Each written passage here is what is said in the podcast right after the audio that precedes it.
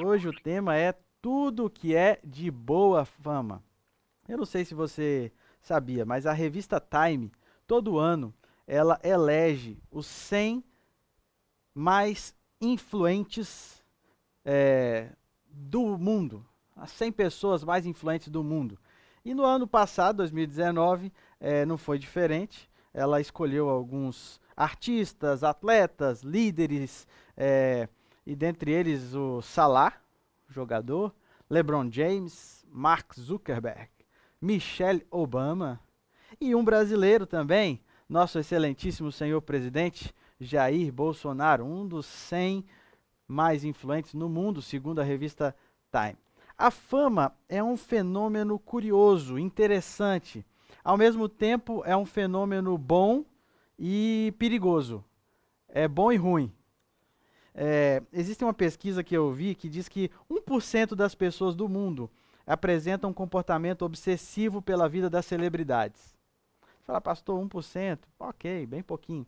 Agora, 10% se interessam pelo dia a dia das celebridades a ponto de apresentar algum sinal de neurose ou mudança de temperamento. Começou a aumentar, né? 14% faz algum esforço especial para se manter informado. Em resumo, 25% da população mundial se interessa pela fama de alguma maneira e está informada, até desenvolve algum tipo de neurose, alguma coisa assim. Esse é o lado negativo, né? O lado negativo. Tem gente que segue um, um cantor, um, algum artista que tem ideias, tem propósitos é, que fazem até mal, caminham rumo à autodestruição, uh, uso de substâncias impróprias, hábitos ilícitos. Então, a fama tem esse lado perigoso. Agora, tem também o lado positivo. Vou apresentar para vocês aqui o lado positivo. Esse aqui é o Bono Vox cantor líder da banda U2, um roqueiro. Aí você fala, pastor, mas um roqueiro. É, foi Nobel da Paz de 2008.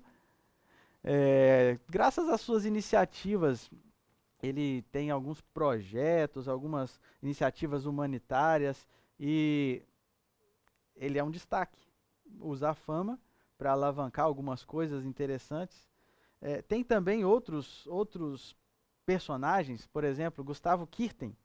É, eu não sei se você é, é velho como eu, mas eu, eu lembro da época que a gente aqui no Brasil só falava de futebol, um pouquinho de vôlei. Quando Gustavo Kirten surgiu, ele foi alavancou o interesse pelo tênis no país. Então ele aproveitou da sua fama, né, para difundir uma prática esportiva. É, existem aqueles famosos que influenciam bons hábitos, eles ajudam a alavancar causas enfim, Jesus também era uma pessoa famosa na época. Muita gente queria saber de Jesus, queria ver Jesus, queria ir atrás de Jesus. E eu selecionei um episódio aqui na Bíblia, é, em João, capítulo 12, verso 20 a 23, que fala dessa fama que Jesus tinha. Vamos abrir a Bíblia? João, capítulo 12, verso 20 a 23. Você pode abrir aí ou pode acompanhar conosco aqui também na tela. Diz assim: Alguns gregos que tinham vindo a Jerusalém para adorar durante a festa da Páscoa, procuraram Filipe, que era de Betsaida, da Galiléia, e lhe disseram: Por favor, gostaríamos de ver Jesus. Felipe falou a esse respeito com André, e os dois foram juntos falar com Jesus. Jesus respondeu: Chegou a hora de o Filho do Homem ser glorificado. Interessante, gregos procurando Jesus. E eu pergunto por quê? Os gregos vinham de uma cultura elevada. Os gregos tinham, eles conheciam, a gente sabe que a, a, a Grécia é de uma, é, era de uma cultura é, nobre. É, eles tinham um panteão de deuses. A gente sabe a respeito disso, conhece a, a filosofia grega. Eles tinham uma religião mitológica deuses, heróis. Alguns filmes que a gente assiste hoje em dia fala desses heróis gregos. Eles tinham Sócrates, Platão, Aristóteles, Epicuro e vários outros filósofos. Eles conheciam muita coisa, eles sabiam de muita coisa. E parece que nada disso solucionou um vazio desses gregos. E eles decidiram ir atrás de algo mais, preencher esse vazio com algo. Eles conheceram o Deus verdadeiro, eles conheceram a Deus, o Deus que o judeu adorava e eles se tornaram, é, talvez, os judaizantes, talvez se tornaram é, prosélitos, abraçaram aquela fé e com o tempo eles começaram a perceber que aquilo ali era uma, uma coisa maçante, era um cerimonialismo, uma religiosidade institucionalizada. E eles foram para a festa, como normalmente se fazia, na festa da Páscoa, e quando eles chegaram lá, naquela igreja perdida que a gente já estudou durante a semana, né? Cheia de ritos, mata o cordeirinho, leva o cordeirinho, aquele negócio, aquele mercado ali. Aqueles homens viram o Messias em Jesus. E eles falaram: esse negócio está diferente. Esse homem é diferente. A lei de Deus é cumprida nesse homem com doçura. Ele tem graça naquilo que ele fala alguns sinais, alguns milagres que ele realiza. Não é normal isso. E os apóstolos que estão em volta dele, eles demonstram alegria em seguir, em servir, em ir atrás dele, sentem prazer nisso. Tem alguma coisa estranha nesse homem e eles decidiram ir atrás de Jesus. A gente tem algumas lições para aprender a respeito disso nessa história aqui. Primeiro, uma vida espiritual sem graça se resolve com mais de Jesus. Os gregos tinham filosofia, tinham panteão, e isso não bastou, não era suficiente. Se você está cansado de uma vida religiosa sem graça, se você está cansado de uma vida religiosa árida, de ir por ir na igreja, de ler por ler, de estudar lição por estudar lição, você procura mais, você precisa mais de Jesus, você precisa procurar mais de Jesus. Você precisa fazer como esses gregos, ter um relacionamento com Ele. Eu não acredito que a gente consiga viver tudo por Ele. Eu não acredito que a gente consiga viver tudo por Ele sem ter um relacionamento. Por isso que eu estou batendo nessa tecla durante essa semana. Ele quer o nosso coração, Ele quer a nossa prioridade. Ele quer se relacionar, conversar conosco. E nesse relacionamento a gente vai sendo transformado numa pessoa mais pura, numa pessoa mais amável, numa pessoa mais justa, numa pessoa mais verdadeira. Não é um checklist de coisas que a gente pode fazer. É Ele que faz em nós. Se você está precisando de uma vida espiritual mais genuína, procure ter um relacionamento melhor com Jesus. Foi o que aqueles gregos procuraram. Uma segunda lição que a gente tira dessa história: a gente precisa refletir a beleza do relacionamento que a gente tem com Jesus. Eu vou repetir nós cristãos precisamos refletir a beleza do relacionamento que a gente tem com Jesus. Você tem que refletir Jesus. Os gregos não procuraram Jesus. Eles não foram de cara até Jesus. Observe o que a gente acabou de ver. Os gregos viram algo diferente em Jesus, mas primeiro eles foram aonde? Até Filipe. Primeiro eles foram em Filipe. Eles viram algo diferente em Filipe e por isso eles foram até ele. Filipe não era o mais esperto. Filipe não era o discípulo mais antenado. Tinha Pedro, João, estes eram discípulos um pouco mais ligados nos 220, estavam sempre atentos ali, fazer aquilo que Jesus pedia. Filipe era um cara mais discreto. E talvez por ser essa pessoa mais discreta, é, ele não é destacado em vários milagres de Jesus, mas ele tinha um dom. Felipe tinha o dom de levar pessoas para Jesus. Ele já tinha levado Natanael.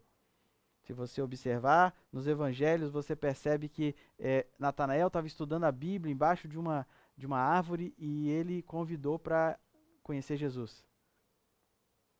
Agora ele está levando os gregos até Jesus. Em resumo, é, Felipe talvez seja como eu e você. Uma pessoa normal, sem muito talento, mas ela representava Cristo. Fez com que os gregos olhassem para ele de maneira assim: esse cara é diferente.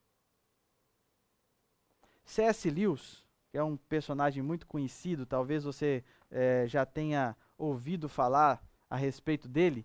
C.S. Lewis é muito conhecido por causa das Crônicas de Nárnia, né? muito famoso. Mas ele era um grande escritor, teólogo, e ele escreveu alguns livros, dentre eles o livro Cristianismo Puro e Simples. E essa frase eu tirei de lá, olha só que frase. A igreja não existe senão para atrair os seres humanos a Cristo e torná-los pequenos cristos. Se ela não estiver fazendo isso, todas as catedrais, o clero, as missões, os sermões e até mesmo a própria Bíblia não passarão de mera perda de tempo.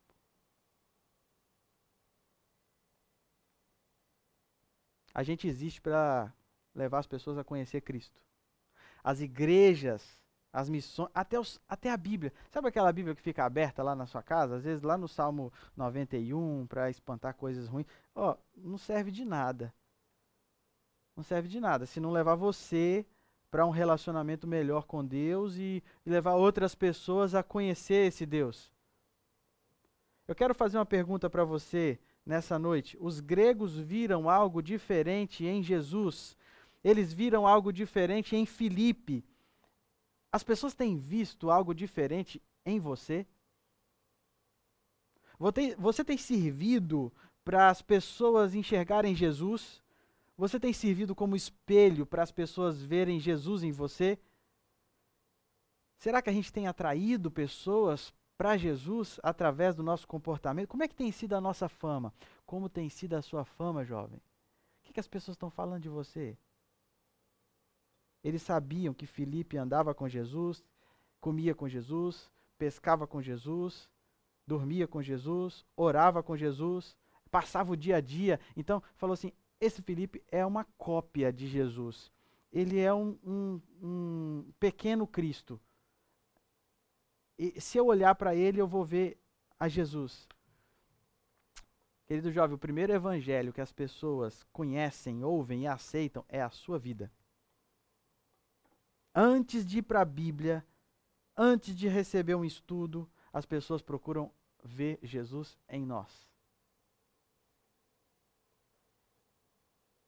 Por isso elas nos procuram, pedem conselho. Se alguém te pede conselho e fala assim: "Ah, você é da igreja, eu queria pedir para você orar por mim". Se alguém te pergunta, dê glórias a Deus, fala assim: "Obrigado", porque alguém está vendo que eu sou cristão, está vendo Jesus em mim. Tem gente que, infelizmente, não quer ser responsável sobre o que falam dele. Ah, eu não, não quero. Tem até um certo sentido nisso, a gente tem que ter um certo equilíbrio em não se importar demais com o que os outros pensam da gente. Mas nós precisamos considerar, sim, a nossa influência. Romanos capítulo 14, verso 13, verso 21, eu não vou ler aqui, mas depois você pode ler. Diz assim: qualquer coisa que dê aparência do mal, qualquer coisa que cause escândalo, deveria ser evitado por aqueles que servem a Deus. Então a Bíblia nos alerta a importância da gente cuidar da nossa fama. Em outras palavras, eu diria que é, eu posso até estar tá certo, eu posso até fazer isso, fazer aquilo, mas se isso vai causar algum desconforto, é, se eu posso ser mal interpretado, por que não fazer diferente? Por que não mudar?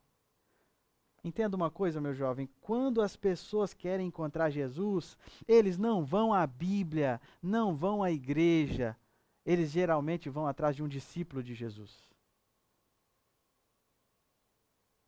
E é aí, na maneira como você compra e vende, se relaciona, como o cristão se comporta, como ele trabalha, que as pessoas encontram Jesus.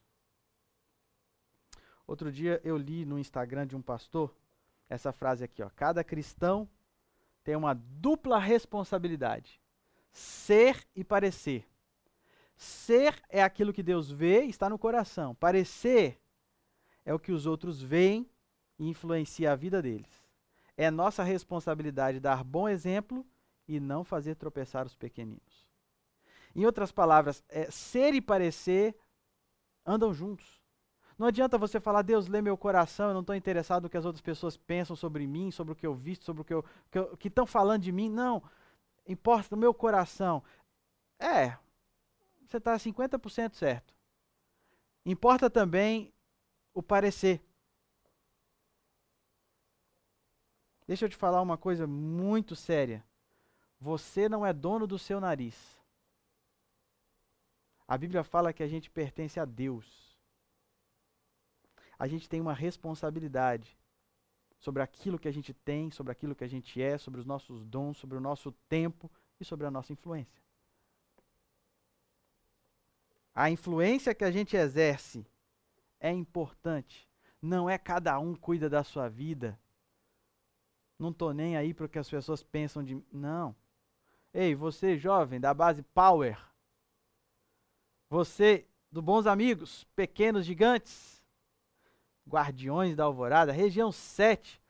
Se você vive tudo por ele, quer dizer que a sua esfera de atuação também é boa. A sua fama é boa. Eu preciso ser todo verdadeiro, todo honesto, todo justo, e a minha influência, ela também precisa ser positiva. Ah, mas eu não consigo, pastor. O que as pessoas falam de mim eu não consigo controlar. Ok, eu também não consigo. Por isso que essa semana a gente está aqui falando, Jesus, eu quero ser como você. Não é sobre o que eu posso fazer, nunca foi sobre o que nós podemos fazer. É sobre o que você pode fazer, Jesus. Eu vou cuidar da minha parte, eu vou fazer a minha parte, mas eu vou orar também para que Deus possa cuidar da minha influência, para que eu tenha uma boa fama graças a Ele. Eu queria orar com você neste momento, pedindo que o Senhor abençoe a nossa influência que seja positiva. Se alguém está falando mal da gente, que a gente perdoe, que o Senhor faça isso ficar no passado. Se a gente já vacilou, que isso fique no passado. Vamos cuidar da nossa esfera de atuação, da nossa influência, para que ela seja positiva, que seja um testemunho vivo do amor que Deus tem por nós. Vamos orar?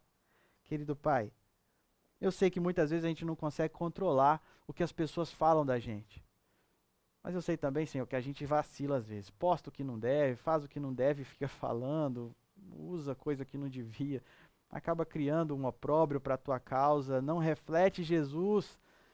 Perdoa, Senhor. Perdoa quem está assistindo e já vacilou no passado. Ajuda a gente a apagar alguma foto que talvez a gente postou e não devia. Ajuda a gente a ter uma boa influência, Senhor. Ajuda a gente a refletir Jesus. Que as pessoas possam olhar, assim como aqueles gregos, olhar pra, olharam para Filipe e falaram: Jesus está com esse homem. Que elas possam olhar para a gente e falar: Jesus está com esse jovem.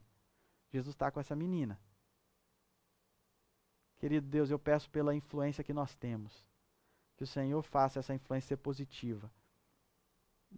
A gente vai contribuir com a nossa parte, mas aquilo que a gente não puder fazer, que o Senhor faça por nós.